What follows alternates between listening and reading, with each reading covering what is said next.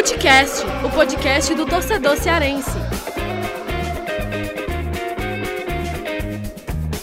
Vem que vem com a gente, rapaziada. Futecast na área. Eu, Lucas Mota, tô de volta aqui ao lado de Thiago Minhoca, Vitor Hugo Pinheiro e Gerson Barbosa para mais um episódio aqui no Futecast para a gente repercutir tudo que rolou nessa quinta rodada, né, em relação aos desempenhos de Fortaleza e Ceará. O Fortaleza que jogou em casa, empatou com o Fluminense em 1 a 1 no Castelão, e o Ceará que foi até o Beira-Rio e empatou com o Internacional em 1 a 1.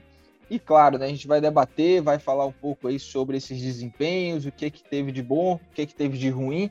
E só para explicar, no primeiro bloco, né, nesse começo de programa, a gente vai abordar o Fortaleza, que jogou em casa, falar é, dessa atuação do Fortaleza, empate em 1 a 1 Fortaleza que segue aí dentro do G4, Fortaleza está na segunda colocação com 11 pontos. É, a gente está gravando aqui no dia 21 de junho, segunda-feira, ainda tem o um jogo é, do Atlético Mineiro, né, que pode ultrapassar em termos de pontuação Fortaleza, mas de qualquer forma, Fortaleza segue aí dentro desse G4 é, desse Brasileirão após cinco rodadas. E o Ceará, que conquistou mais um pontinho, está lá em 12 colocado, 12 lugar, com cinco pontos. E a gente também vai abordar no segundo bloco sobre a atuação, é, essa reação né, do Ceará aí, que teve até um desempenho positivo, mas a gente vai abordar mais no segundo bloco.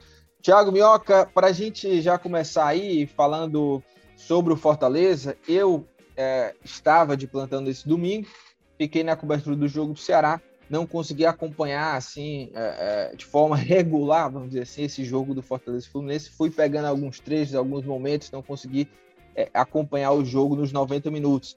Mas o Fortaleza que saiu atrás depois com, conseguiu o empate, né? Um gol lá do, do Robson. Eu queria que você já trouxesse aí o geral, né? é, dessa, dessa atuação do Fortaleza. Segundo jogo, o Fortaleza empata né, nesse Brasileirão. Mas quero saber o que, que você achou da postura, o time caiu um pouco de produção ou não, tem que também é, é, é levar em conta assim que o adversário também é o Fluminense, que está brigando aí nessa parte de cima da tabela. O que, que você achou aí desse jogo, da atuação do, do Fortaleza contra o Flu? É, para mim, mais uma vez, né, olá, né, primeiramente, para não ser mal educado, dar olá para todo mundo, para você, Vitinho, GB, quem está acompanhando aqui mais um Footcast. Hoje você de volta. Cara, é, o Fortaleza, é, para mim, cada vez mais mostra a maturidade tática é, e, e, de padrão de jogo, né? Porque para esse jogo, o Voivoda até mudou um pouco ali, não tanto, mas não jogou no 3-5-2, jogou no 3-4-3, né? O Romarinho, de fato, jogava ofensivamente, jogava mais centralizado, mas também não ficava preso só ao centro por vezes caía pelos lados para até ajudar ali o Robson a se movimentar, né? O David ficou até um pouco mais preso na esquerda, então na formação tática isso não mudou tanto. Mas por que, que eu estou falando maturidade uh, nessa questão tática? Porque o Fortaleza mostrou uma dificuldade, como a gente já tinha visto contra o esporte, contra o Atlético Goianiense, né? Que o Fortaleza também não teve tanta posse da bola. Mas quando eu digo a maturidade, é tipo saber entender quando o contexto do jogo está complicado. O Fortaleza teve no primeiro tempo boa parte das ações, né? Começou até num erro ali de saída de bola do Felipe, em que o Fred finalizou e o Felipe Alves defendeu. E o Fluminense, basicamente no primeiro tempo, só tentou em bolas alçadas na área com o Nenê e a defesa do Fortaleza foi muito bem. Aliás, é um ponto que eu considero primordial para o Fortaleza. Tá, tá indo muito bem nesse campeonato até então, né? E é muito importante, Lucas, a gente tirar todo o contexto de, claro que teve euforia no começo, do que foi a goleada com o Inter, a, a vitória contundente sobre o Ceará, porque se o Fortaleza repetir a, a, essa, essa maturidade e, e, esse pensamento de equipe organizada, quando enfrentar uma equipe que está passando por um momento difícil, como foi o Ceará, como foi o Internacional, o Fortaleza tem tudo para conseguir as suas vitórias. Quando enfrentar equipes que olham, que esse foi o primeiro ponto que eu, eu percebi do, do Fluminense. O Fluminense respeitou de fato Fortaleza. O Fluminense sabia que do outro lado tinha uma equipe organizada. Tanto é que quando o Fluminense abre o placar no começo do segundo tempo, o Fluminense abdica de jogar e de ter a posse da bola. A gente viu um Fortaleza mais uma vez, como tinha sido, por exemplo, contra o Atlético Mineiro, ir para cima de maneira organizada, sem fazer ligação direta e trabalhando e construindo a jogada do gol de maneira muito bem executada. Durante o jogo eu fiquei assim um pouco incomodado que o time não estava rendendo, jogadores no setor ofensivo para mim jogaram abaixo, como o Luiz Henrique, o próprio Robson, o David também com muita tomada de decisão, e o Voivoda mesmo não fazendo nenhuma alteração para conseguir o um empate, a jogada do gol, se você reparar com detalhes, o Felipe fica jogando de zagueiro ali por um, por um breve momento, ao lado do Benevenuto, o Tite vira lateral esquerdo e o Tinga, que já era lateral direito, quando ele vai para o lado direito, a movimentação do Romarinho puxando para o lado direito abre uma possibilidade de passe para encontrar o Pikachu e rolar para o Robson para fazer o gol do empate.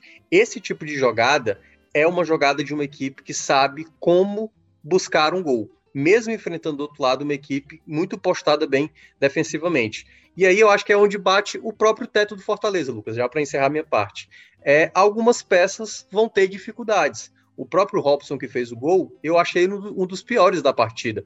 É claro que, né, ele fez o gol, mas também só faltava perder a possibilidade ali para ser uma partida pior ainda. Mas eu acho que o Fortaleza, por vezes, vai bater nessa limitação da qualidade técnica que, quando abrir a janela internacional, Fortaleza diz que vai ter novas aquisições, vamos ter que aguardar quais são essas novas peças que vão chegar. Mas mais uma vez o Fortaleza se comportou mais uma vez é, tendo né, o, o, resultado adverso. Foi assim contra o Ceará no primeiro jogo da Copa do Brasil e foi assim também na estreia da Série A, quando conseguiu virar o jogo contra o Atlético Mineiro. E o meu alcance de falar até com o Vitinho e com o GB, é, o Fortaleza está aí, né? Chega na quinta rodada com resultados positivos. É um dos. Acredito que hoje são quatro invictos é, na Série A. O Fortaleza está entre essas equipes aí que ainda segue invicta é, dentro do Campeonato Brasileiro. E o Voivoda, né? São o que? Eu acho que ele completou 13 jogos, se eu não me engano, de invencibilidade, né? O Fortaleza com o, o argentino tem 13 jogos de invencibilidade. É, a gente está no começo de campeonato e e começo de campeonato, muita coisa pode mudar. Enfim, a gente vê, a gente viu já muitas equipes que começaram bem, depois caíram, mas como é que você hoje coloca o Fortaleza em termos de um time competitivo, um time pronto, assim, para é, manter uma regularidade, buscar algo é, até com mais tranquilidade em relação, por exemplo, à permanência. A gente vê um Fortaleza que ganhou um padrão tático muito rápido, né? É, nessa Série A, é, agora, aí, depois de 13 jogos, a gente já vê um desenho tático, né? No começo era muito difícil dizer qual time entraria em campo. Hoje a gente já tem um pouco mais de facilidade, a gente já sabe, por exemplo, essa, essa esse trio de zaga, quem é, é o Pikachu vai jogar na, na, na, direita, a dupla de volantes, hoje considerada titular, Felipe Ederson, Crispim, se estiver inteiro, vai, é o cara que vai fazer a ala esquerda, né?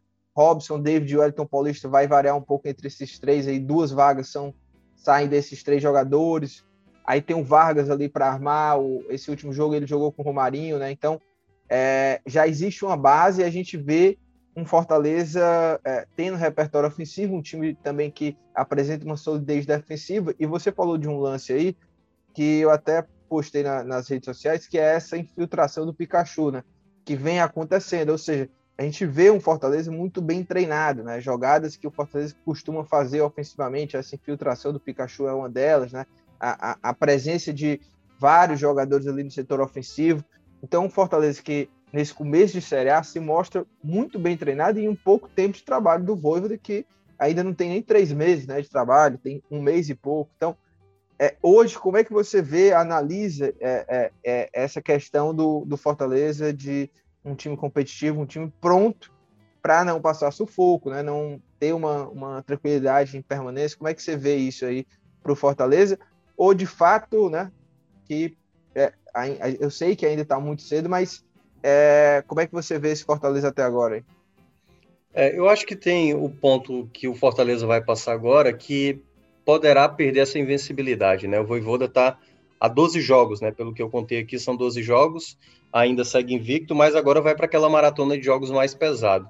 Vai enfrentar o Flamengo no Maracanã e logo depois vai enfrentar o Grêmio, o Grêmio que está numa situação bem delicada, né? O lanterna da Série A. E, e o Grêmio, obviamente, não vai ficar ali nesse Z4 por muito tempo, eles vão querer dar uma resposta. Então, é muito importante a gente ver determinadas adversidades que o Fortaleza pode enfrentar, né? pode acontecer da equipe mais uma vez conseguir manter a, o, o, bom padrão tático, mas eu estou muito curioso, até para saber como é que vai ser, esse duelo contra o Flamengo. porque o Flamengo hoje é uma equipe que ele tem um estilo de jogo que é praticamente único no Brasil. Nenhuma equipe vai enfrentar o Flamengo jogando de igual para igual. O Palmeiras até chegou a fazer isso lá na, na final da Supercopa, mas ainda com o sistema defensivo, né, preocupado mais em se defender. Então, acho que eu estou muito curioso para saber como é que o Voivoda vai montar nesse duelo. Porque, como eu estava dizendo, essa questão da própria limitação do elenco em termos de peças de reposição, eu acho que o Voivoda ele não vai se prender, Lucas, diferentemente para alguns treinadores no Brasil, não vai se prender aos 11 ideal ele sempre vai vir com algo diferente, principalmente nesse período de maratona de jogos, né? Em que a gente está tendo jogos sábados e domingo, sempre a gente vai ver algo diferente. Por exemplo, ontem eu achei que ele, com três alterações, ele poderia ter feito uma outra mais. O Crispim ficou no banco, a gente não sabe da, da condição, mas certamente se ele estava no banco, ele tinha ali uma possibilidade de jogar pelo menos os minutos finais. Ele não fez isso. E ele foi perguntado na coletiva por que, que ele deixou o Romarinho. E ele falou: não, um jogador que é do um contra um, que eu queria ter um jogador com essa característica.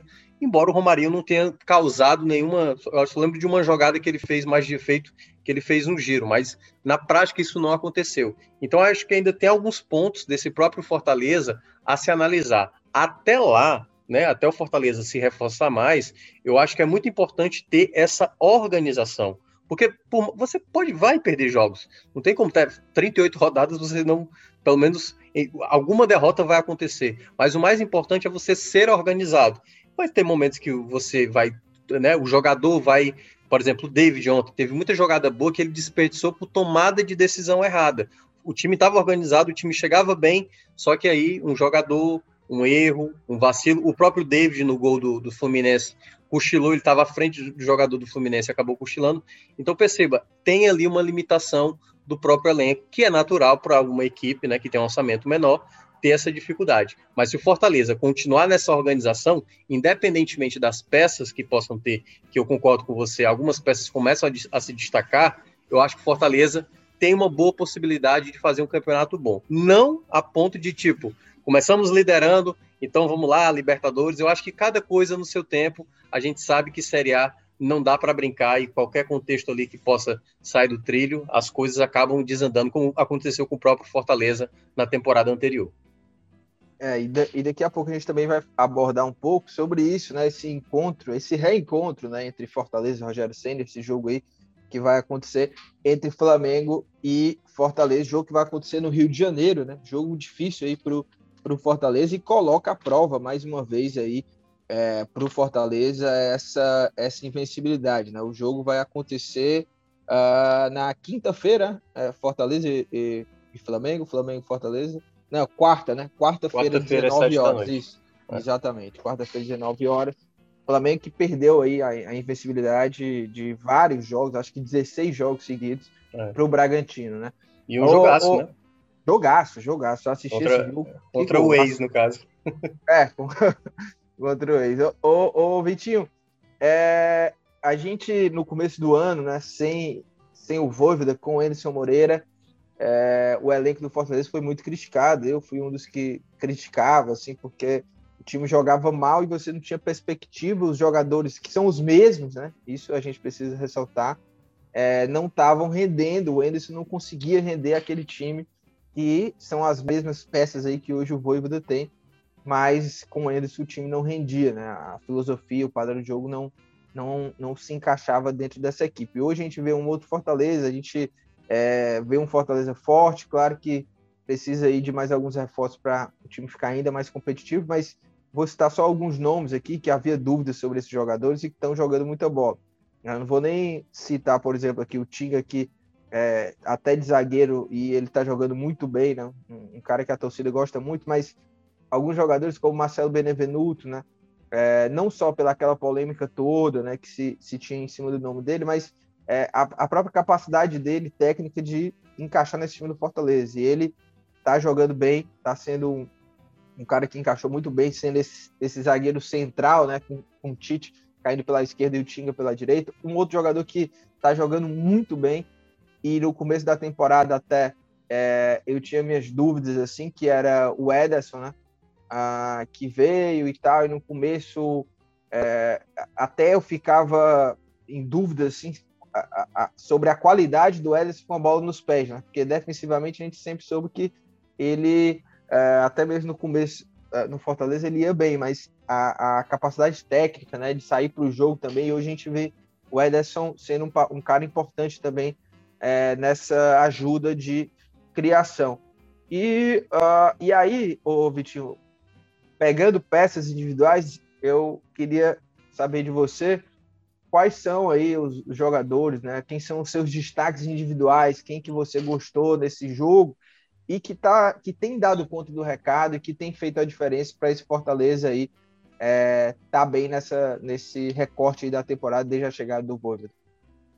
Então, Lucas, é, antes de responder sua pergunta, mandar aqui minhas boas saudações aqui, né, da, da mais uma gravação aqui nossa para o Thiago, para o Gerson, também para quem está nos ouvindo.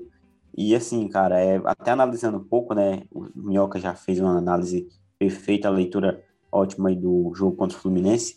É que, assim, se a gente for observar bem como foi o jogo, é um resultado que lá na frente, no campeonato, você olha para esse resultado e não, não tem muito o que lamentar. É assim, claro que a expectativa de início de temporada foi muito alta, né? Até por conta da, de começar a liderança com vitórias convincentes contra é, Atlético Mineiro Internacional, Fortaleza que já numa sequência muito complicada, né, de começo de temporada é, no Campeonato Brasileiro, principalmente enfrentando equipes ali que são do da são da primeira prateleira, né, do futebol brasileiro, como Atlético, Inter, o Fluminense, e o time após cinco rodadas está aí, né, com a invencibilidade. É, eu sei que a invencibilidade não deve ser vista como uma obsessão, até porque dentro de um campeonato como o brasileiro é, não é, não é fácil se manter invicto por tantas rodadas mas é uma marca que é importante, né? É uma pontuação que já é interessante para o começo de temporada e que certamente vai, vai levar muita tranquilidade aí para o Fortaleza no decorrer do campeonato, para ir aos poucos aí galgando, conquistando seus objetivos passo a passo. E assim, Lucas, agora respondendo o que você de fato perguntou, é, cara, eu vejo que o Fortaleza tem dado muito certo né, dentro desse sistema com três defensores. É um sistema que eu, eu gosto muito de acompanhar o futebol europeu, né? A gente também até discutiu outro dia lá no, no grupo do Esportes Povo, que a gente, a gente vê que tem muitos times aí que utilizam essa formação e o Voivoda é, estuda muito, ele é um cara estudioso, né? Ele olha muito para essa escola de futebol europeu, futebol italiano, que usa muito esse sistema com três defensores. É, a gente acompanha na Eurocopa, vimos aí seleções que jogam assim, como a Bélgica, então, assim, são times que muito bem montados, né? E o Voivoda tem conseguido colocar essa filosofia moderna dentro do Fortaleza, com um estilo de jogo interessante, de um time que três zagueiros não é sinônimo de, ser defensivo, longe disso. É um, é um esquema que muito mais, dependendo das peças que você tem, é, te ajuda muito a ter uma imposição ofensiva, né? Porque você consegue ter alas, tem pontas, tem uns meias que também conseguem avançar. Então, assim, você cria muito volume ofensivo, até os zagueiros também, dependendo de como o time joga, pode jogar com essa linha defensiva um pouco mais alta ali para ajudar na armação, na construção de jogo. E assim, é, eu acho que essa li, a linha de três lá, lá dos zagueiros é um ponto muito importante do Voivoda. O Tinga se encaixou muito ali pela direita e Tite e Benevenuto não tem o que comentar, né? São destaques aí absurdos do Fortaleza nesse início de temporada, é, muito seguros, os três têm se dado muito bem, né? Tomou um gol ontem ali de bola parada, até com um pouco de desatenção, ao meu ver, ali da marcação. Mas é claro que não vai dar para ser perfeito 100% todos os jogos, né? Então, um ou outro vai acontecer uma falha de posicionamento, de lance de bola parada também, que com certeza o clube treina muito ali no, no dia a dia, né? Durante a semana. Mas eu vejo que, se a gente for observar bem destaques, é, Tinga, Benevenuto, Tite também são caras que não dá para a gente ver muito fora hoje do Fortaleza, né? O Quinteiro é um jogador que tem muito respaldo com a torcida, mas dentro do esquema hoje, é claro que um hora ele vai jogar, né? Até porque lesões e suspensões são comuns aí no decorrer do Campeonato Brasileiro, também tem Copa do Brasil aí que o Fortaleza vai conhecer seu adversário aí no sorteio que acontece nesta semana, né? Então, assim, busca muito essa mudança que vai ser pouco, vai mudar pouco, mas dependendo da necessidade vai precisar trocar, né? Como ele já teve que colocar o Bruno Melo lá pela esquerda, o Quinteiro vai também jogar certamente, mas essa linha de três hoje tem sido muito fundamental ali para o desempenho do time e também o papel dos alas.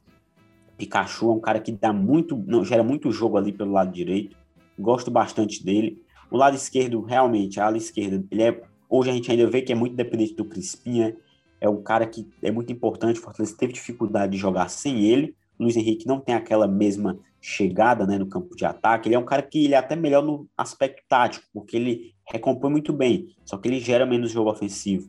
E o ataque tem tido bem, né? Ele tem conseguido é, extrair bem ali de jogadores como o, o Robson, assim, por mais que ele não seja um cara brilhante, mas ele é um jogador esforçado, né? Que ele já teve seus momentos importantes na temporada, marcando gols. O Elton Paulista também é decisivo ali constantemente. O David deu uma queda, né? Mas assim, nem por isso é um cara que também dá para ser colocado de lado ali daquele esquema tático. Então é o que eu bato na tecla já muitas nas nossas gravações, né? Assim, é um time que o conjunto tá, tem sido muito bem trabalhado pelo Voivoda. Tem alguns atletas que a gente já olha assim com, e vê que talvez eles não sejam tão, tanto utilizados na temporada, né? Como, por exemplo, acho que o principal para mim é o Gustavo Blanco. A gente vê que ele tem jogado pouco. É, ele é um cara que também tem muita dificuldade física, né? De atuar. Tem muitos problemas de lesões na carreira. Então é um jogador que talvez não seja tanto utilizado ali. Mas o meu campo muito encaixado com o Ederson, é, Felipe atuando muito bem, o Jussa também, quando estava saudável, atuava muito bem. O Matheus Vargas é um jogador que eu ainda tenho um pouco de desconfiança nele, ainda não me convenceu tanto, mas tem jogado, ele vai bem, vez ou outra, né? Oscila um pouco, talvez ali, talvez até no mercado aí que Fortaleza vai agora, as compras, né? Aproveitando a janela de transferências, pode ser mais um setor a ser reforçado, né? Ataque, meio campo e talvez até para a defesa também, porque o clube precisa se reforçar para o decorrer da temporada. A expectativa é alta, mas eu acho que essa expectativa alta não deve ser, não deve ser a obsessão principal. Tem que buscar ganhar ponto a ponto e evitar passar aperto, como o Fortaleza passou na temporada passada. Certamente, esse é o primeiro objetivo do, da comissão técnica, jogadores e da diretoria. Após conquistar isso, seguir para voos mais altos aí no Campeonato Brasileiro.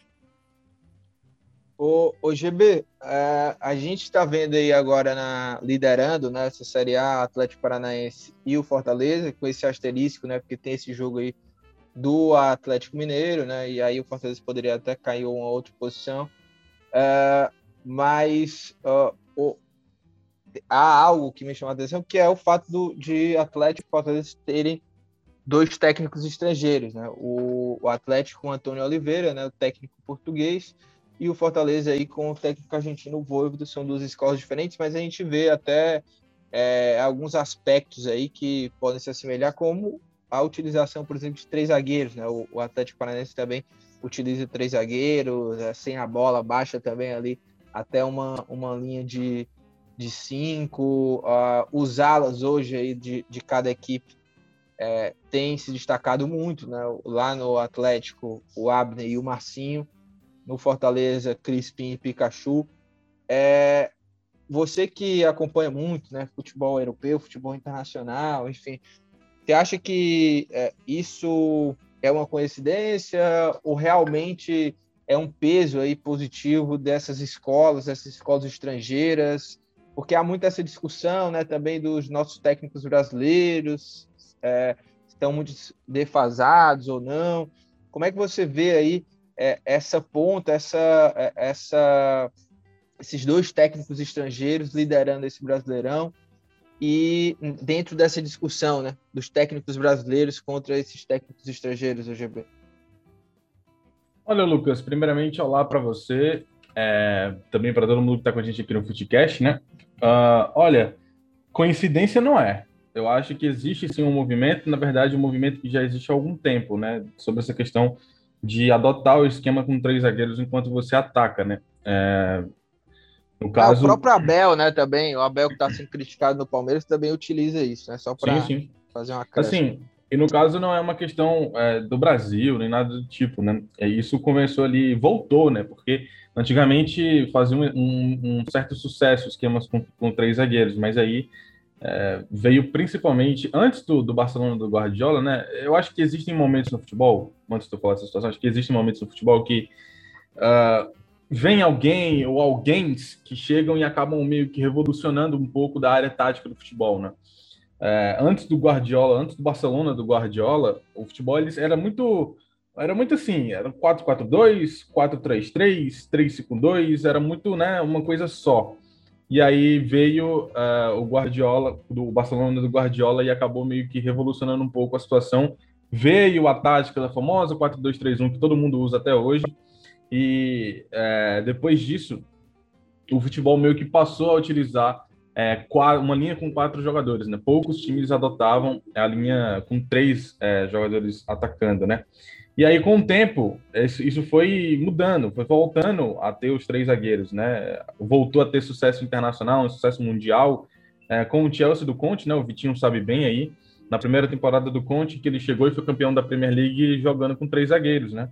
Não lembro agora o ano exatamente, não sei se foi 2017, mas é, ele chegou, colocou três zagueiros e teve sucesso. Depois disso, é, o Arsenal tentou adotar, outros clubes na Inglaterra tentaram adotar, times também pela Europa começaram a adotar, e aí começou novamente esse movimento, né?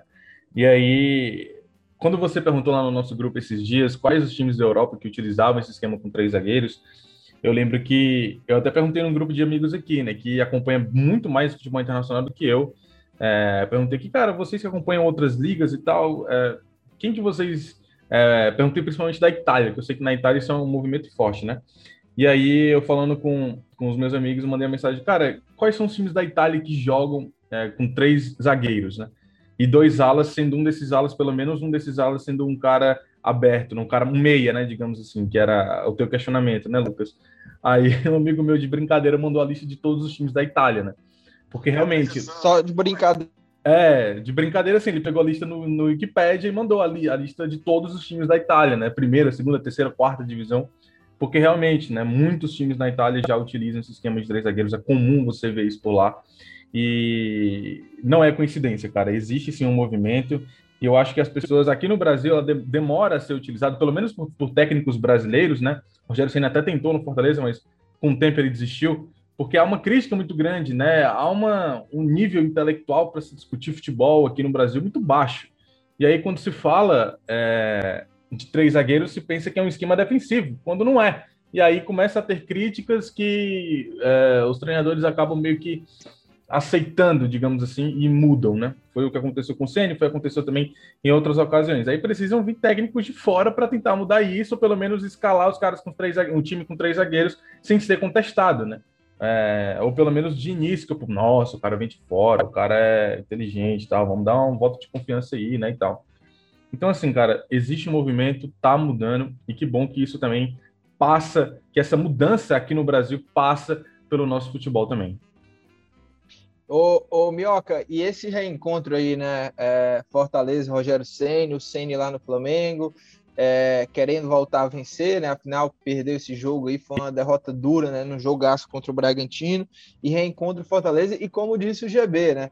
Reencontra um Fortaleza, dessa vez agora com características ofensivas, um time é, que, é, que hoje joga de uma forma é, que é, de certa forma, inspirada no Sene, né? Porque quando o Fortaleza foi ao mercado para trazer o Voivoda, foi por conta que queria um treinador que resgatasse esse espírito do Senna, intensidade, né, conceitos ofensivos, e até agora isso está sendo muito bem sucedido, e, e, e, é interessante até o GB é, relembrar isso, né, que o Senna em alguns jogos tentou escalar, né, tentou utilizar esses três zagueiros, essa saída né, com, com três zagueiros, e realmente na época né, ele foi bastante criticado, ah, esse cara quer inventar, não sei o que, joga no joga no feijão com arroz que você já tinha treinado.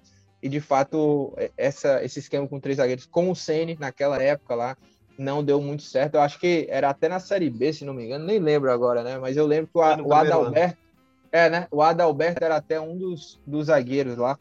Enfim, mas uh, e aí, esse reencontro aí, ô, ô Thiago Minhoca, que capítulo é, marcante seria se o Fortaleza batesse o Flamengo no Rio de Janeiro e o Flamengo hoje do Rogério Ceni e um Flamengo que vale também é, pontuar, né? Um Flamengo que é, tem problemas, né? Com desfalques aí, não tem é, Gabigol, né? O Pedro também não está jogando, em que pese o Rodrigo Muniz está jogando muita bola, né? É, não tem a Rascaeta, né? Everton Ribeiro, enfim.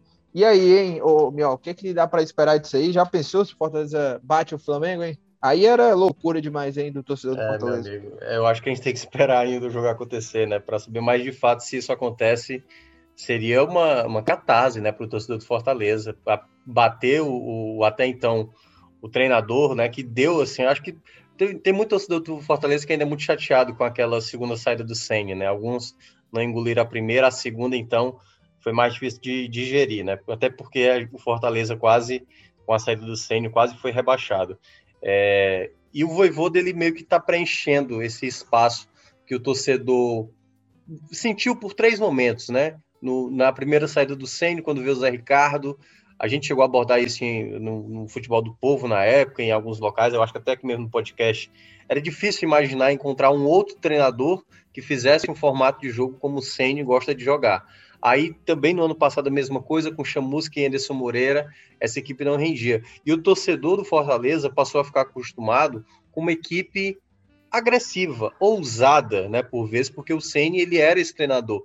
Tantas vezes o Rogério Ceni, talvez o jogo que mais me chamou a atenção do Ceni foram dois, né, que foi na temporada, uma de 2019 e uma do ano passado. A de 2019 quando ele enfrentou o Flamengo na Arena Castelão e ele colocou um time bem alternativo. Não sei se você lembra, Chiesa foi até escolhido para jogar aquele jogo. Quando todo mundo viu a escalação, minha Nossa Senhora vai enfrentar o Flamengo do Jorge Jesus e por pouco, né? O Fortaleza não saiu com um ponto, né? O Fortaleza chegou a sair na frente daquele jogo, teve uma penalidade, depois no fim acabou, acabou tomando um gol ali numa jogada de lateral. É, e, e, e, outro jogo do Ceni que também me chamou a atenção foi o do ano passado, né? Contra o Atlético Mineiro, mesmo com o jogador a menos, o posicionamento da equipe foi muito bem. Então você vê hoje um treinador com uma mentalidade. Vou até pegar um pouco pelo comentário do que o GB falou sobre essa questão dos técnicos. É, a maneira, a, a, sistemática no Brasil é bem diferente.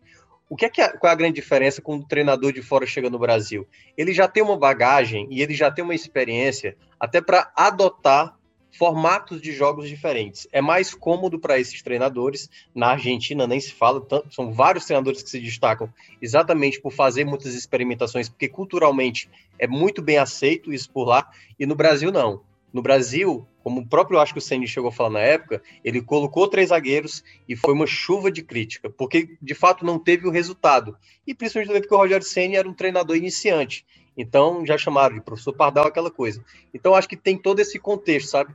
Os treinadores daqui acabam ficando mais presos aos resultados, é, os dirigentes também não dão o tempo necessário. Então acho que esse contexto que a gente vai ver aí entre Flamengo e Fortaleza no Maracanã, me parece claro que vai acontecer no início do jogo, que é um Flamengo propondo o jogo. Eu acho que é muito difícil imaginar que o Fortaleza vai, é, sabe, condicionar a partida para ele principalmente por ser fora de casa, no Maracanã, então é muito difícil imaginar. Mas eu estou muito curioso para saber como o Voivoda pensa em enfrentar o Flamengo. Qual é a postura em campo que essa, essa equipe vai ter? Será que será parecido com o Atlético Mineiro? Né? Se toma o gol, será que vai conseguir? Porque o Flamengo, né, chegou a perder nessa rodada que a gente é, que passou no final de semana por Red Bull Bragantino. Se você olha o jogo, você pode até dizer, ah, o Red Bull Bragantino fez uma boa partida, fez. Mas o jogo todo foi do Flamengo. Flamengo, quando perde a bola, o Flamengo não deixa o adversário ficar com a bola. É sempre querendo tomar a bola rapidamente. E aí o Fortaleza vai ter que ter muito cuidado, porque o Flamengo não para. Ele simplesmente não para de atacar. E aí você vai precisar se defender muito bem e ser muito preciso para tentar conquistar pelo menos um bom resultado, né? Mas é aquele jogo que tá lucro pro Fortaleza, né? Porque não tem a obrigação de vencer, a obrigação não se, tipo assim, se perder pro Flamengo, faz parte porque é o favorito. Mas se qualquer ponto for conquistado, certamente o torcedor do Fortaleza vai ficar bastante animado, ainda mais com seu treinador. E só para a gente fechar esse assunto Fortaleza, né? Uh, e a semana vai ser interessante de acompanhar esses, esses jogos aí que terão uh, de Brasileirão, né? O Fortaleza pegando aí o Flamengo. Uh, só para fechar, Vitinho, o, a gente citou aqui em alguns momentos Iago Pikachu, mas queria só voltar é, nele, porque o Pikachu foi outro jogador aí que muita gente ficou. E será que Pikachu é, já não é mais o mesmo? A última temporada já era em queda no Vasco e tal. E ele está sendo muito importante, né? É um cara que hoje nas estatísticas, né? Se a gente for olhar, começo de Série A, mas é um cara que tem se destacado aí pelo Fortaleza. É o jogador aí que tem quatro participações diretas em gols, né? Pelo, pelo, pelo Fortaleza, são três gols e uma assistência uh, nessa Série A, e ainda é o jogador com maior média aí de passes uh, decisivos uh, por jogo dentro desse time do Fortaleza, e o cara também que é, tem a mal média aí de chutes certos por jogo. Né? Vamos ver se isso permanece ao, a longo prazo, né? Mas enfim, qual que é a importância hoje, ô, Vitinho, para você sobre o Pikachu nesse time, que é um cara que está muito bem encaixado e a gente já falou dessa movimentação dele também, né? Se abre muito espaço para ele entrar na diagonal, pisar na área. E é, a gente já viu aí repetidas vezes isso acontecer e o Pikachu ser, ser decisivo. Qual a tua avaliação hoje aí desse Pikachu e a importância dele aí hoje para esse Fortaleza e meio, né, aquele cenário de desconfiança até da contratação dele? Então, Lucas, é, o início de temporada dele né, foi um pouco lento, né? Ele de fato até chegou ali visivelmente não tão bem fisicamente, né? Com a aparência um pouco mais gordinho aí, chegando de início de temporada. Então, mas assim, com ele, ele também não foi tão decisivo, né? A primeira vez que ele aparece ali realmente é, com protagonismo foi aquele gol de falta, né? Na Copa do Brasil, na, na segunda fase contra o São José, lá no Castelão. E ali ele já começa a dar sinais de que pode ser um jogador importante, né, para o time, só que o Anderson ainda fica mais um tempo no cargo e ele não joga, né, então entra, sai do time, não tem uma continuidade tão grande ali, principalmente na Copa do Nordeste, que foi até onde o Anderson ficou, e com a chegada do Voivo dele vai ganhando protagonismo, né? ele já começa a aparecer bem ali em jogos do Campeonato Cearense, então assim, ele já começa a pegar aquele ritmo, aquela constância de boas atuações já durante o Cearense, e engrena, né, para o início do brasileiro, para os jogos decisivos também da Copa do Brasil contra o Ceará.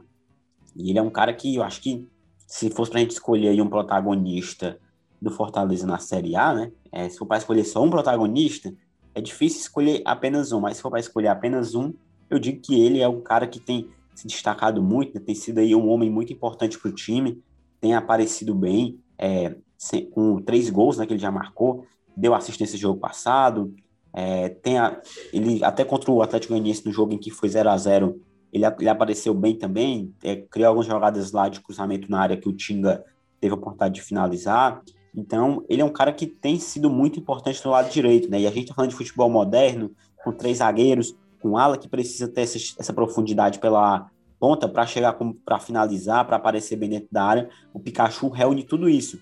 Ele tem uma boa finalização, ele tem uma boa chegada no campo de ataque, ele é um cara também muito bom em bolas paradas, então é um jogador, eu diria, completo para atuar dentro desse sistema do Voivoda. Jogador aí que com certeza vai dar muitos frutos aí para Fortaleza no decorrer da temporada, por ser muito bom e por também ser um cara de bagagem. Né? Ele conhece bem a Série A, é um jogador experiente, jogou lá várias temporadas no Vasco, foi destaque em algumas, na, na última é verdade que ele não foi tão bem quanto ele foi em anteriores, mas é um jogador que tem mostrado seu valor no Fortaleza, então é um dos candidatos a protagonista né, desse modelo do Fortaleza do Voivoda, porque sem ele a gente já viu que o time perde um pouco, né? O Daniel Guedes não consegue ser tão efetivo quanto ele pela ala direita. Além de ser ala direita, é um cara que pode atuar ali dentro de um 3-4-3, né, como um atacante ali também pelo lado direito, um jogador muito funcional e gosto muito dele, protagonista desse time aí de Fortaleza, então certamente ele vai ser muito útil, vai ser muito decisivo ainda no decorrer da temporada. E ele gosta de fazer gol do Maracanã, né? Fez muitos gols lá jogando pelo Vasco. Quem sabe ele não volta a marcar logo contra o Flamengo aí de Rogério Ceni na próxima rodada. Quem sabe, né? Vamos lá, vamos ver, né? Vamos virar a página agora para a gente falar também agora de Ceará.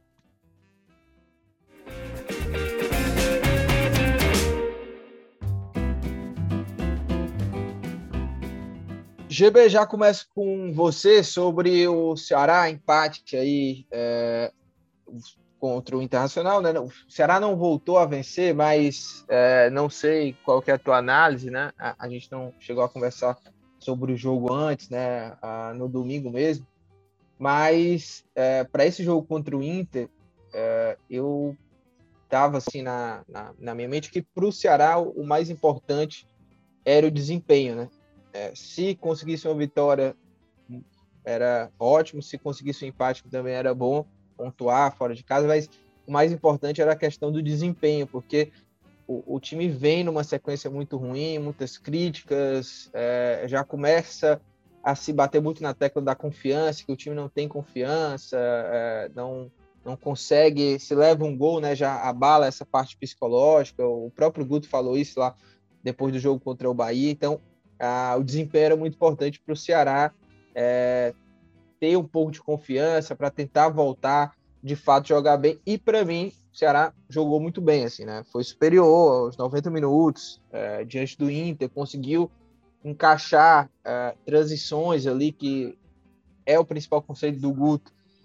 E por muitos jogos a gente não via nem isso, né? E, e contra o Inter, o Ceará voltou a encaixar isso, teve um volume ofensivo, conseguiu construir contra o Internacional, que também vale ressaltar, tá muito mal também na temporada.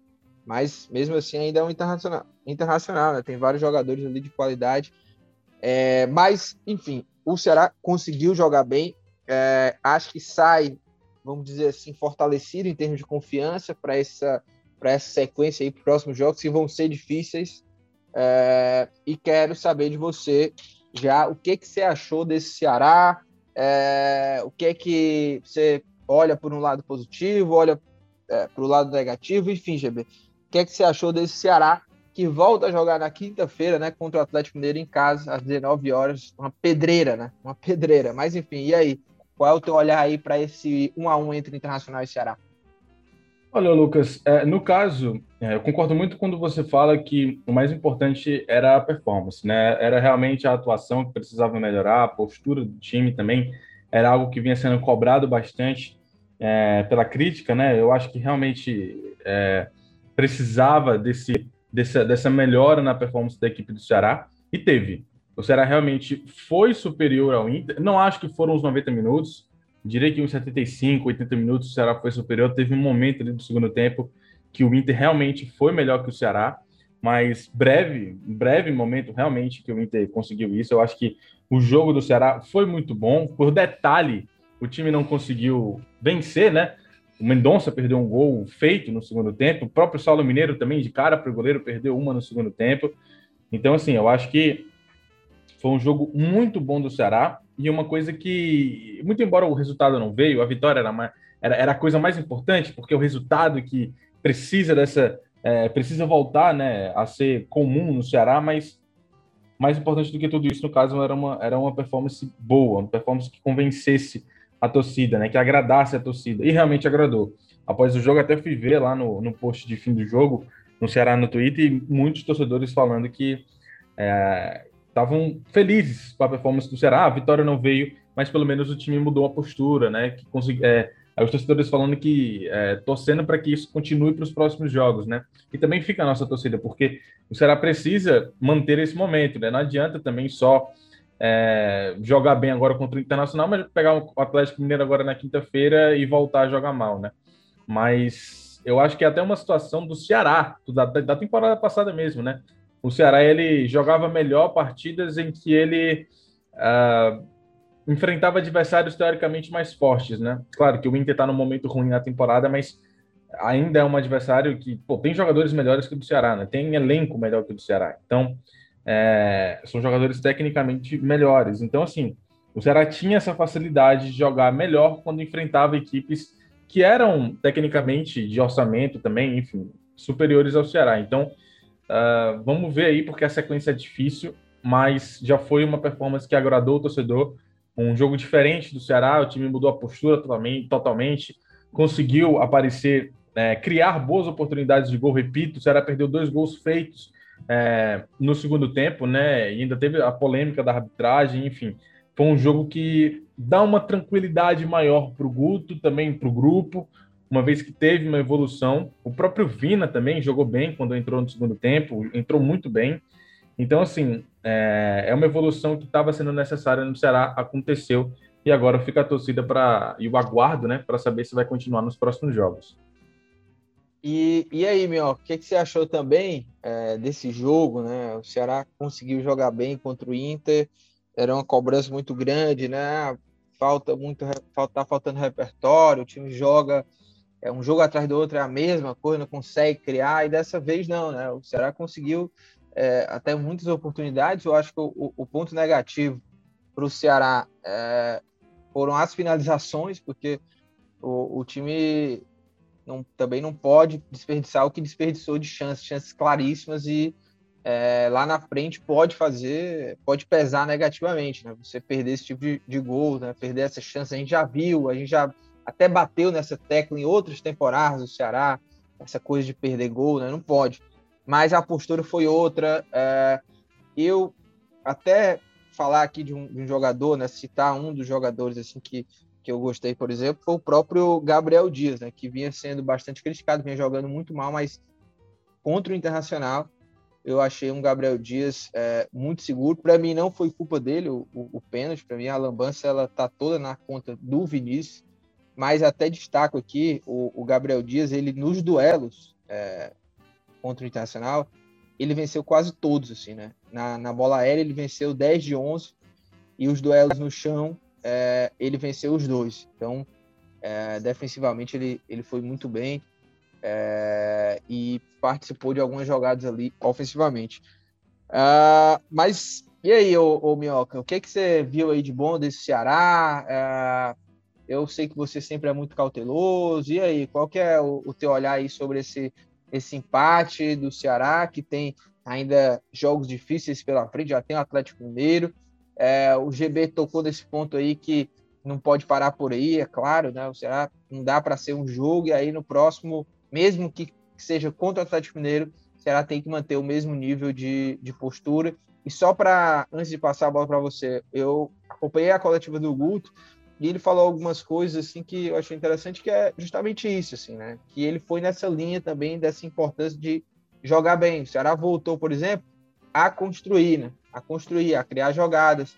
E se você mantém é, esse, esse ritmo de desempenho, né? Que é o que se espera do Ceará, se o Ceará conseguir é, manter essa pegada, né? Uma hora a, as finalizações elas vão encaixar, o time vai conseguir os resultados, mas claro, precisa de regularidade. Mas e aí, ô, ô Mio, o que, que, você achou disso tudo aí do, do Ceará contra o Inter lá no Beira Rio?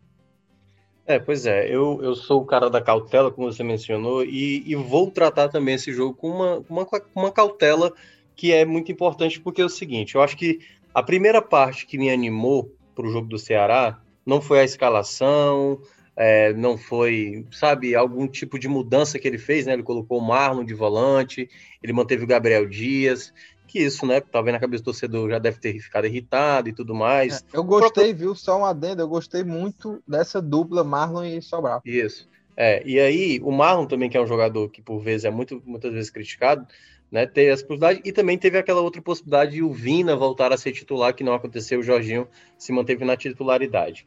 Dito isso, a, a, escalação não foi o primeiro ponto que me chamou a atenção. A primeira coisa que eu gostei no Ceará, antes da bola rolar, foi a, a entrevista do Guto ali para o Premier, né? Ali na, naquela antes de começar o jogo.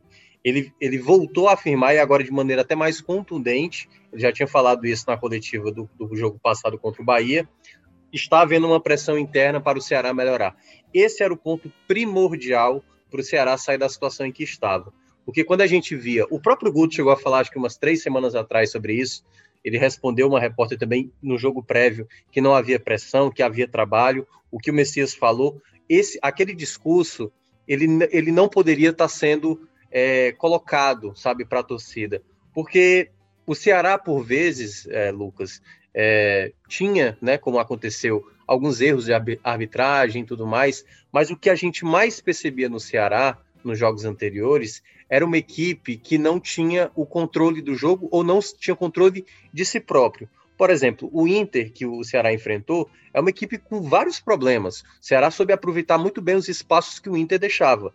E aí muita gente pode achar, ah, mas fez um bom jogo contra um time que está vivendo uma péssima fase. Mas o Ceará enfrentou a Chapecoense ah, na semana, uma semana antes, que o Ceará era bem mais favorito. Qual era a grande questão daquele jogo contra a Chapecoense? Porque fez um bom primeiro tempo e o segundo tempo a equipe se acomodou, a equipe não produziu. Quando a gente vê o jogo do Inter, o Ceará teve ali um, um, breve momento de uma queda de rendimento, que até acho que o Guto demorou a fazer substituições, mas até o final da partida o Ceará foi em busca da vitória. Esse é, para mim, acho que o ponto mais importante que sai dessa partida. E aí, eu, quando eu digo da cautela que devemos ter, da cautela, por exemplo, Marlon juntamente com Sobral é a melhor dupla, a gente vai precisar de mais jogos. Gabriel Dias jogou bem, então é garantia? Eu não acho. Eu acho que o Ceará tem que ainda ir no mercado atrás de um lateral direito, por mais que o Gabriel Dias faça uma sequência de dois, três jogos bons. O Gabriel Dias não pode ser, até porque a gente já viu vários jogos, é, a gente não pode fazer aqui uma amostragem pequena de bons jogos para que isso vá render lá na frente. Já vimos que o Gabriel Dias, na temporada passada, tinha suas dificuldades, não à toa, na época do Rogério Senna, ele revezava muito com o Tinga, né? Então, assim, ele não era titular sempre, e a gente, pelo menos eu acho que o Ceará tem que ir em busca ainda de novas peças, não só lateral direita, mas não pode se acomodar por conta de um, uma boa apresentação. Né? Eu acho que o resultado ele foi até injusto pelo que o Ceará produziu e, na minha avaliação, do quanto o Ceará também foi prejudicado por uma penalidade que não foi marcada. Né? Então, assim, no geral, o ponto que eu vejo como principal para o Ceará é ter apresentado diante do Inter é começar a trabalhar uma, um processo de recuperação. E eu acho que esse é um ponto importante. E um outro aqui para destacar, até para fechar esse, primeiro comentário sobre o Ceará, eu acho que é muito importante, Lucas, e aí eu não sei se o Guto ele vai abordar dessa maneira. É, a gente está falando do Voivoda, né? O Voivoda ele é um treinador que não se ele tem ali talvez jogadores que ele considera ideal, mas ele sempre vai alternar. Eu acho muito importante para o Guto Ferreira sempre ter ali no, pelo menos uns 15 jogadores que são titulares, entendeu? Jogadores que o Guto ele pode pensar por exemplo, ah, se o, o Marlon não jogar, o Nares é exatamente o cara ideal para o momento. Porque vai ter um momento de desgaste no campeonato, vai ter viagens, né? Ceará agora vai ter dois jogos em casa, mas, né, tá vindo lá do Rio Grande do Sul, jogou em Chapecó, veio para cá, entendeu? Então isso pesa um pouco e é muito importante você ter peças para você substituir sempre na medida do possível e você ter um elenco que tenha mais equilíbrio, para não acontecer o que a gente viu no ano passado e nesse ano, aquela equipe jogando e o time não rendendo, o time cai de produção e parece que não há solução e aí as coisas se tornam, né, dependendo do contexto, uma bola de neve para o Ceará. Então acho que é muito importante para o Guto utilizar desse jogo contra o Inter, ele tem encontrado peças interessantes, alternativas interessantes, mas que o Ceará ainda vá no mercado. Eu acho que é um ponto muito importante que o Ceará ainda precisa ir no mercado, porque alguns setores da, da equipe né, ainda estão a dever. Por exemplo, acho que um ponto que foi bom também ver a melhoria do caso do Mendonça. Mendonça fez uma boa partida, se movimentou, teve suas chances e, e ter essa recuperação do Mendonça, para mim, acho que é fundamental para o Ceará também sair dessa situação. Você gostou do Lacerda? Gostei do Lacerda. Não que tenha sido algo muito excepcional, mas é, é, é, isso que eu estou dizendo. Se você consegue manter um jogo equilibrado, porque assim, olha, olha que, que, que louco, né, é, Lucas, que a gente teve. Logo no começo do jogo, o Lima perde uma chance, uma jogada pelo lado esquerdo do Mendonça. No lugar dele bater com a esquerda, ele bate com a direita e acaba desperdiçando a chance. Aí, poucos minutos depois, uma jogada numa zona morta em que o Gabriel Dias estava ali né, segurando ali o, o, jogador do Inter, segurando no sentido de impedindo né, o jogador do Inter a passar, o Vinícius Machado tem assim, uma atitude totalmente equivocada. Algo que a gente já tinha visto com o Messias no jogo contra o Santos, o próprio é, Charles, né, no jogo no, ali, é, Jordan e Charles no jogo contra o Fortaleza. E a gente viu ainda nesse jogo contra o Inter coisas desse tipo, como a saída do Vinícius Machado, o passe do Sobral. Então, assim, essa equipe pode cometer falhas. Claro, é tentar reduzir ao mínimo possível esse tipo de falha, porque aí fica mais complicado. Mas saber responder a isso, você cometer uma falha desse tipo e aí saber responder, isso é que é o mais importante. E eu acho que é esse o ponto que o Ceará tem que tentar manter isso com mais regularidade. Vai acontecer em determinados jogos. O próximo jogo contra o Atlético Mineiro eu considero um jogo bem complicado, mas o Ceará, se ele manter realmente um foco durante o jogo até o final, Aí, meu amigo, depois do, do, do, juiz apitar o final do jogo, aí você vê a consequência. Ganhou, perdeu, empatou, mas o empenho eu acho que é primordial para o Ceará é, se manter brigando aí por, por uma melhoria no, na, na, própria tabela da competição. E, e Vitinho, uh, muito também se debate aí sobre a questão do Vina, né, que está sendo reserva, né, mais um jogo aí que começou no banco, depois ele entrou. É, você acha que já está na hora dele voltar ou não? Eu vejo o Jorginho, assim, um...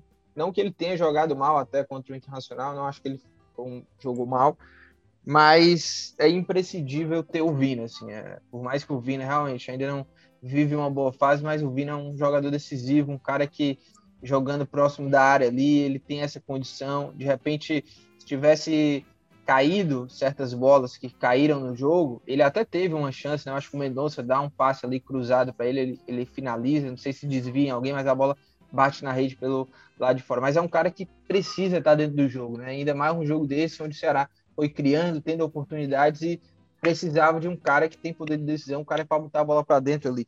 Como é que você vê essa discussão aí? É... Onde que você fica aí? Jorginho ou Vina de titular? Então, Lucas, cara, assim, eu acho que era necessário pro Vina pegar esse banco aí para até para ele é, voltar. Eu acho que o plano do Vina nem fosse é, até como ele foi cobrado por torcedores, é, até críticas que eu li também, que é por falta de vontade, é que o, o alto salário teria é, feito o Vina jogar menos, ter menos esforço pelo Ceará e tudo mais. Eu acredito que nem ter sido isso, né? É porque, assim, a gente, quando vê a temporada dele passada, foi uma temporada de muito, muito brilho, né? Muitos gols, muitas assistências. Foi um cara que, decisivo, o melhor jogador do Ceará na temporada, seleção do Campeonato Brasileiro. E, assim, é, a gente também tem que entender um pouco que o jogador não consegue também, por vezes, manter essa, esse alto nível de atuações por tanto tempo, né? É, a gente já viu várias vezes, vários e vários exemplos de jogadores que, é, naturalmente, dão, deem uma queda ali após uma temporada de tanto destaque. E até dentro desse contexto aí que eu, eu faço muito essa avaliação da temporada do Vina. É, ele fez jogos bons na temporada, ele também não foi uma porcaria em todos os jogos, né? também não dá para afirmar isso. Ele foi bem em jogos da Copa do Nordeste, é, ele foi bem em outros jogos, até na Sul-Americana também. Mas, assim, é o que pesa, o que pesou contra ele, o que, é o que pesou também para o elenco como um todo, né? Foi a questão de falhar no momento decisivo, né? Como o Ceará bateu na trave aí em três momentos da temporada.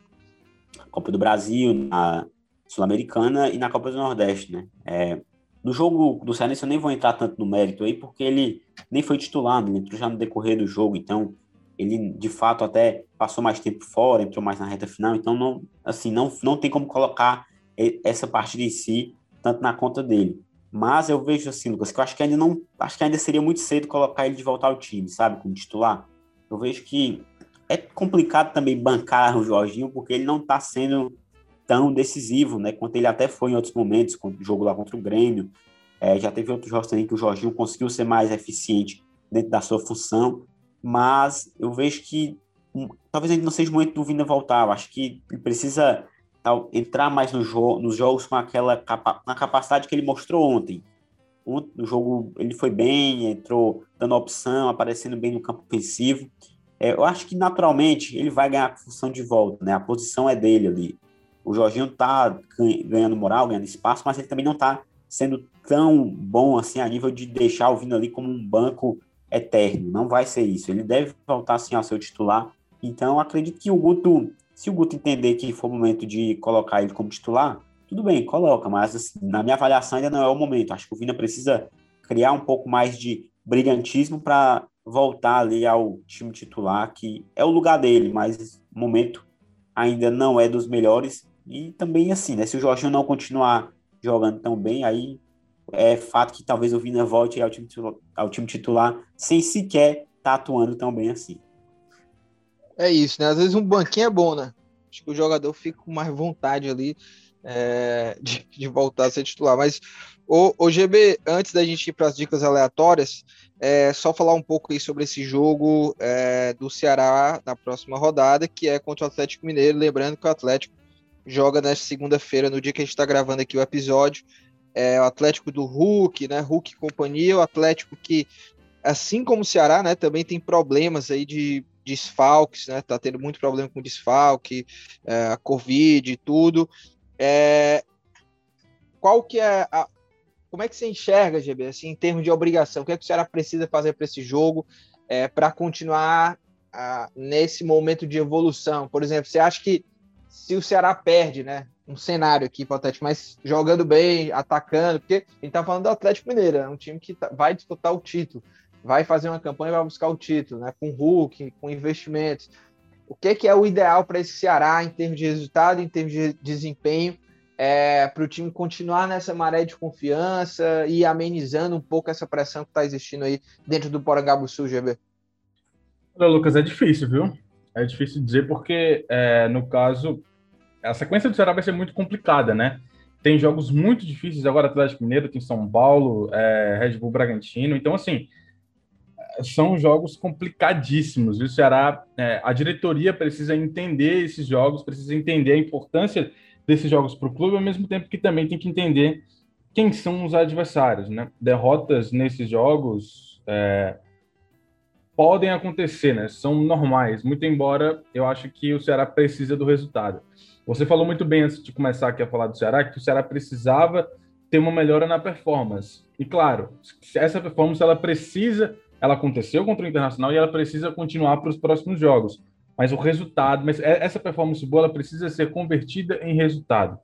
E aí, é, o resultado vai chegar um momento que vai ser a coisa mais importante para o clube, independente do time estar tá jogando bem ou não. Então, eu acho que assim, não deve ser ainda contra esse jogo, nesse jogo contra o Atlético Mineiro, mas se não vencer o Atlético, seja um empate ou uma derrota, o que são resultados normais, convenhamos, é o Atlético Mineiro, afinal de contas, Contra o São Paulo, eu acho que o Ceará já chega muito pressionado é, por um resultado positivo, por uma vitória, certo? E aí, assim, vai chegar um momento em que os resultados eles vão precisar aparecer, em que eles vão, vão ser a principal fonte de cobrança, apesar, mesmo que o time esteja jogando bem. Então, não acho que ainda vai ser nesse jogo contra o Atlético Mineiro, mas esse jogo pode ser determinante para o futuro é, desse, dessa, dessa cobrança. O, o só para fechar agora para dicas, a começo de campeonato, né? Quinta rodada concluída. Ceará, se eu não me engano, o Ceará tá seis jogos sem vencer, né? É, isso pegando também jogos ali da, da Copa do Brasil, uh, dentro cinco. dessa sequência aí. Cinco, é, Javier? Cinco, cinco, cinco. Três na né? Série A, dois na Copa do Brasil. Pronto, cinco. Uh, olhando aí para essa tabela da Série A, já, já começa a preocupar ou não? Ainda é muito cedo. É, assim, a gente está falando de uma pressão hoje no Ceará que é de resultado por conta das, de todas as questões, né? Ainda não é uma pressão do, em, em termos ah, o time vai, vai ser rebaixado, porque a gente ainda está muito cedo, mas. Ah, são seis. São seis. são, são, seis, seis, são seis, são seis, são seis, são seis. É isso. Mas e aí, ô Minhoca, você acha que é, pressão em termos de tabela hoje ainda é muito cedo, assim? E o GB até tocou no ponto aí desse São Paulo, que também tá numa draga, né? Parece que é, é, o negócio não tá muito bom lá também, lá pro, pro seu time, não, viu, Minhoca? Mas enfim, e aí? É, não vamos falar muito de São Paulo, não. Deixa o São Paulo lá. Vai recuperar, vai recuperar, né? É, mas, cara, é, eu acho que o Ceará já tá mais que habituado. Né? Engraçado, né? viu, o GB? Engraçado. Agora com Crespo é, vai recuperar, mas no Diniz, né? Pensei a mesma coisa. Engraçado, engraçado. Engraçado demais. Não, o Crespo, o time tá mal, mas vai recuperar, é, tudo bem, é. isso aí acontece. Quando o time tava ganhando, jogando bem, ah, agora sim dá gosto, mas com o Diniz é, não, imagina. É, é. É, mas vai lá, Minhoca, desculpa te interromper. É, enfim, eu não sei se tá todo mundo assistindo os jogos do São Paulo, mas eu, eu entendo que o São Paulo tá passando por dificuldade, mas faz parte também de bom, boas equipes. Cara, é, o Ceará, eu acho que o Ceará é uma equipe que está mais do que acostumada a entender como é o Campeonato Brasileiro, né? Ah, o Ceará já está na quarta temporada seguida, sabe que uma vitória contra uma equipe do perfil do Atlético Mineiro que briga para título é muito relevante. É, o Ceará do ano passado, por exemplo, venceu o campeão brasileiro aqui e lá, né? Então, assim, bater o Flamengo é, duas vezes no mesmo campeonato não é para qualquer um. Então, certas vitórias podem dar uma confiança mais ainda depois do bom jogo contra o Internacional. Acho que ainda o favoritismo é do Atlético Mineiro, mas a pressão pelo resultado, Ceará venceu apenas na estreia, né, diante do Grêmio, é, ela, ela sempre tem que ser urgente. É claro que de, de, dependendo do contexto, de como chega cada equipe, mas para esse jogo o Ceará ele vai mais confiante. O Atlético Mineiro, eu cheguei a ver alguns jogos, né, e, e vi também, obviamente, o da estreia contra o Fortaleza que eles perderam, por vezes, assim, para quem acompanha o trabalho do Cuca há um bom tempo, sabe que não é uma equipe de amassar o, o adversário. Né? Eu vi o jogo contra o próprio Internacional, que o Ceará é, conseguiu empatar.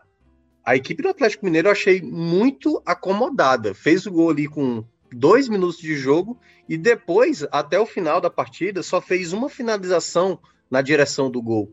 Né? O estilo do Cuca, quando você olha, até mesmo quando ele ganhou o campeonato pelo Palmeiras, era um pouco isso, né? Fazia 1 a 0 e depois jogava no erro do adversário, jogava no contra-ataque. Então, assim, o Ceará, ele, comparavelmente, em termos de, de elenco por elenco, o Atlético ele tem o melhor elenco.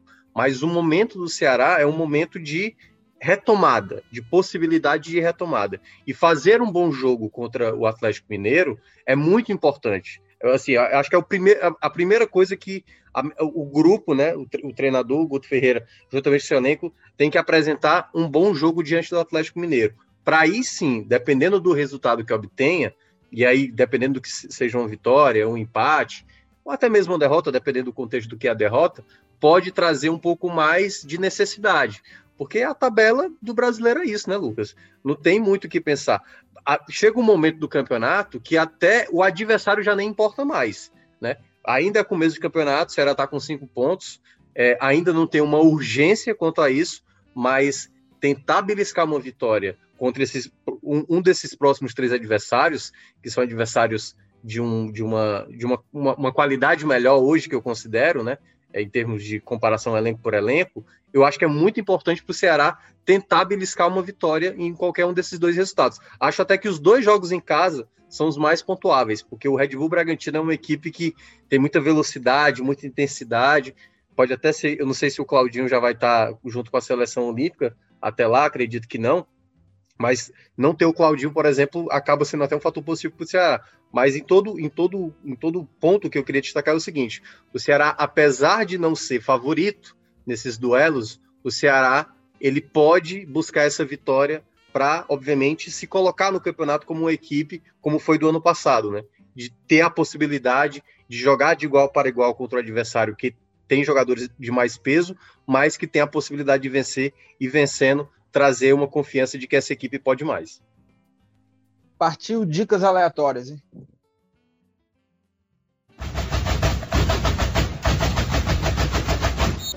Para concluir o nosso programa tradicional, dicas aleatórias. Vitinho, o que é que você traz aí de dicas aí para a gente fechar aí? Então, Lucas, vou trazer uma dica, cara, que acompanhei no. Comecei a acompanhar ontem, né? Inclusive, uma série que eu já assisto há bastante tempo. É, eu acho que nem é muito o perfil aqui, né, dos nossos ouvintes, nem do até dos participantes aqui. Talvez o GB curta esse tipo de série. Né? É a série Elite, né, que tem na Netflix. Chegou aí a terceira temporada, lançado aí, acho que foi no último dia 18 de junho, se eu não me engano, no finalzinho da semana passada. E é uma série muito boa, cara. Traz muitos mistérios, é romances, é, é uma trama espanhola muito envolvente. É, traz aí conflitos entre adolescentes, jovens, crimes, mistérios. Então, é uma série bem diversificada que me chama muita atenção. Eu gosto bastante e já estou acompanhando a terceira temporada. Gostaria de influenciar mais pessoas a acompanharem também, aproveitando esse espaço aqui no podcast que você dá para a gente trazer as dicas aleatórias. Então, dica aleatória de hoje, série Elite na Netflix. Tem lá a primeira, a segunda, a terceira e a quarta temporada. Agora que está no ar da quarta, mas se você não começa pela quarta, eu dou como dica começar pela primeira, que vale muito a pena acompanhar toda a cronologia da história. GB. Bora. A minha dica é uma dica. Vou voltar aqui a dar dicas românticas, né? É... Já tem um tempo aí que eu não dou dicas de nada romântico, né? Mas ontem eu vi um eu, eu vim para dar uma dica. É, ontem, quando eu, eu reassisti um filme que eu gosto muito, e acho que já até dei essa dica aqui, que é Ligados pelo Amor. E aí eu vim para dar essa dica de novo, né? Só que aí à noite eu assisti um outro filme e aí vai ser essa dica, a minha dica, né? É o filme, eu não sei a tradução, certo? Porque eu vi lá na Netflix, a Netflix está como Endless Love. É, Endless Love, lá na Netflix. É um filme de 2014, se não me falha a memória. É um remake de um filme de romance do início dos anos 80, se não me falha a memória também. E é um filme de dois, de um casal lá que é, o pai da menina faz de tudo para que o namoro não aconteça, né? Ele acha que está atrapalhando a vida da menina e tudo mais. Aí tem uma série de situações lá no filme que é basicamente o pai dele, dela, né? Tentando fazer com que o, o relacionamento não aconteça e os dois lutando para que isso aconteça e tal. E aí tem uma série de situações lá. O filme, colocando em palavras que o Graziani usaria, que eu acho espetacular, o filme é terrivelmente bom.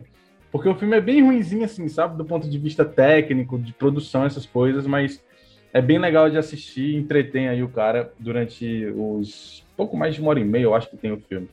Então, Endless Love da Netflix é a minha dica hoje. É, e a minha, viu? Até falei Você sabia que é uma música, essa música aí tem uh, Endless Love? Já ouviu, Lucas? É, qual Aquela... que é a música? Endless Love, que é exatamente o, essa, essa, o título aí que o GB falou, aquela My love, there's only you in my life. There que maravilha, que maravilha. Você liga? Não sei, viu, meu? Pô, assim, cara. mas não, é, eu não tô criticando a sua cantoria, que ela foi maravilhosa, mas é que realmente, assim, eu não, eu não sei, viu? Pego de surpresa assim, eu não sei, é, viu, Thiago? É pra gente que é mais velha, essa música é antiga. Tá certo, tá certo. Mas olha, a, a minha dica, eu já até falei lá no, lá no nosso grupo, é o documentário do Bussunda, que tá lá na Globoplay. Play Sensacional, viu, Thiago Minhoca e, e companhia.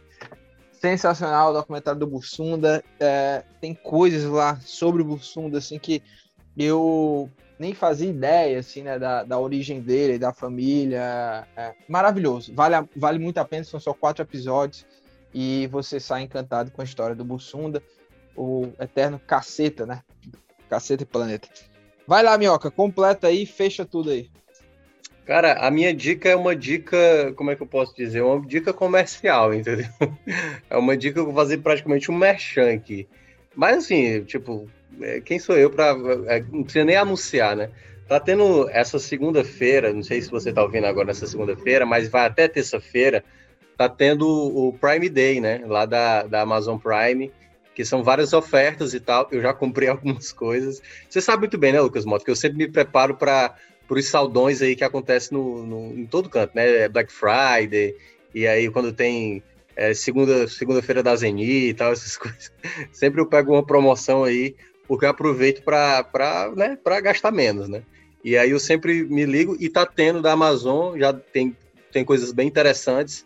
Se pesquisar direitinho, você encontra coisas bem legais. Eu já comprei uma, um chinelo novo, comprei um encosto aqui para o travesseiro e tal. Então, recomendo, está acontecendo, acho que muita gente já deve estar tá sabendo, mas tem muitas promoções legais. Quem quiser e tiver condições de, de comprar, aproveita aí que está tendo o Prime Day lá na Amazon Prime. É isso. Com essa dica de Thiago Minhoca, a gente vai fechando por aqui. Lembrando que este podcast é uma realização do Povo Online e na edição nossa querida amiga Mariana Vieira. Valeu, até a próxima. Um abraço, valeu!